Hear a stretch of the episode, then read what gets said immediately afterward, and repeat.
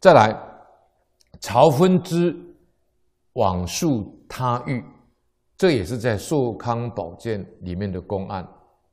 在松江有一位曹生呢，他去考试，在所居住的这个房房子里面呢，有一个妇人要来呢来救，就是要来献身啊。曹生呢就很惊讶。他就借故出去呢，就住在别的地方。到了中途的时候呢，看到灯火通明，而且有人喝喝喝道，就是有人大声的说呢：“让开，让路，让路！”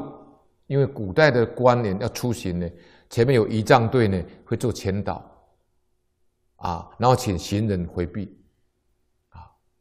那么当时这个曹生呢，曹分就来到一所古。古古庙里面啊，就听到那个击鼓的声音，要升堂了。那曹分就普普的爬上去，听到那个大殿上呢，就唱新科榜名。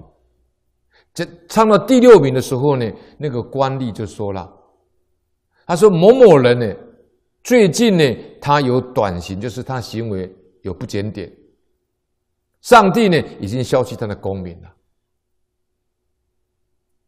那么应该派哪个人去补呢？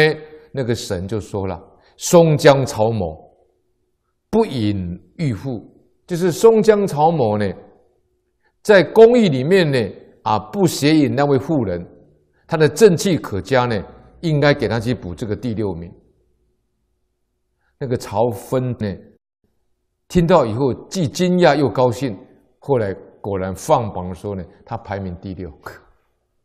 好。